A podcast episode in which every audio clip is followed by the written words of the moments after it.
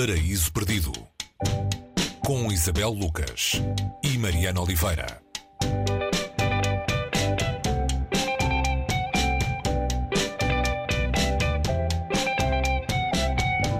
Ensinar uma pedra a falar de Annie Dillard, Teaching a Stone to Talk, é o título original em inglês.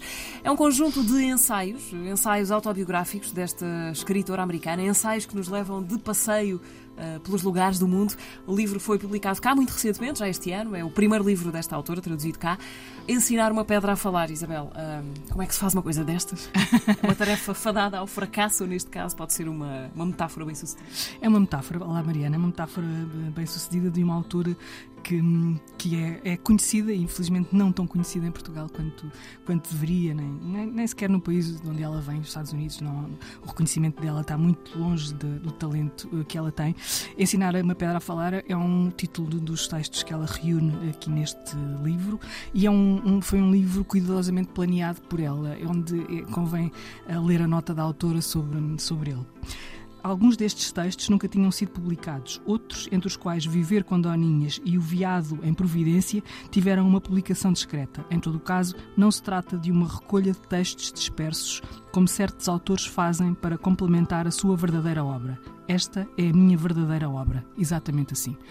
está aqui uma espécie de, de afirmação acerca do que é que vamos encontrar aqui em termos de temas, em termos de estilo também, de estilo de escrita e daquilo que é foi um bocadinho uh, a vida da autora em determinados contextos, sobretudo no contexto religioso, onde ela deambulou por várias religiões, partindo daquela em que cresceu, que era a presbiteriana, e depois andou por uma espécie de, de, de deambulação e também de nomadismo uh, entre várias outras. Chegou ao catolicismo, tornou-se católica para mais tarde abandonar isto tudo, e portanto, essa essa religiosidade que ela procura na sua relação, sobretudo com a natureza, com o exterior, uh, está também presente em alguns dos textos mais marcantes deste livro.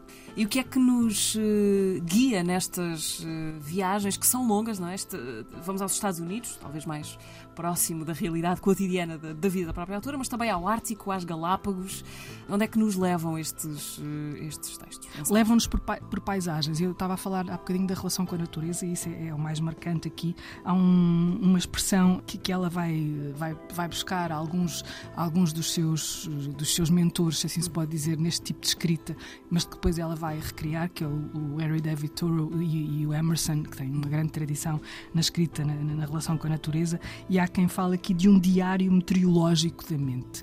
Seja lá o que isto for, portanto, o, o prefácio da edição em, em português é um, é um belo texto um, assinado pela Diana uh, V. Almeida, e ela faz essa contextualização muito bonita também da, da, da relação da, da, Annie Dillard com a escrita e do que foi o seu projeto de escrita. Ela ganhou um prémio, o prémio Pulitzer, com um livro de não ficção que nunca foi publicado em Portugal. Aliás, este, este Ensinar uma Pedra a Falar é o primeiro livro dela publicado em Portugal e o livro uh, em causa uh, chama-se Pilgrim a Tinker Creek. Se alguém estiver disponível para, para publicar, uh, para, para, editar o livro em Portugal, será bem-vindo.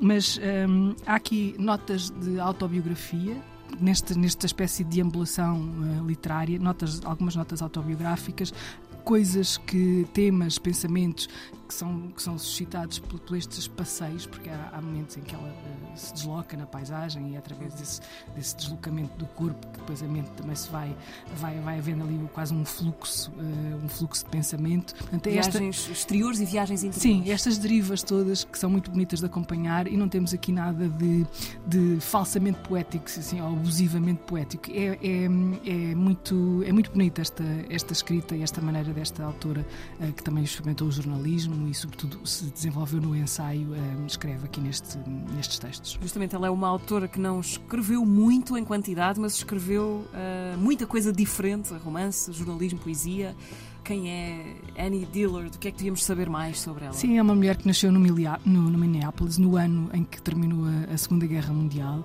e que foi marcada por essa transformação também que estava, que estava no país e no mundo, no mundo do, do, do pós-guerra. Ela já, já, cresce e já, já numa altura em que há uma liberdade uh, de escrita e há essa, essa, tentativa de experimentação. Portanto, ela vai buscar, vai aos clássicos, uh, experimenta, experimenta sempre essa, essa, essa, esse cruzamento de estilos entre a poesia, o, jornalismo e, e, o ensaio. Ela nunca vai uh, para o lado da ficção e é aqui que ela, que ela se explora, sendo que o lado literário está presente uh, em tudo isto.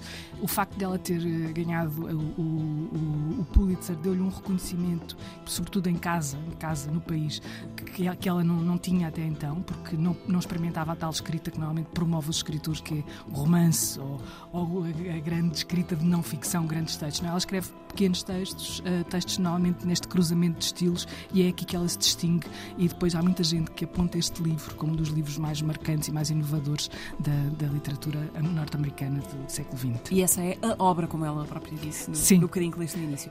Ensinar uma Pedra a Falar, de Annie Dillard, a edição é da Antígona, tradução de Inês Dias. É a nossa sugestão esta semana no Paris Perdido. Até para a semana. Até para a semana, Mariana.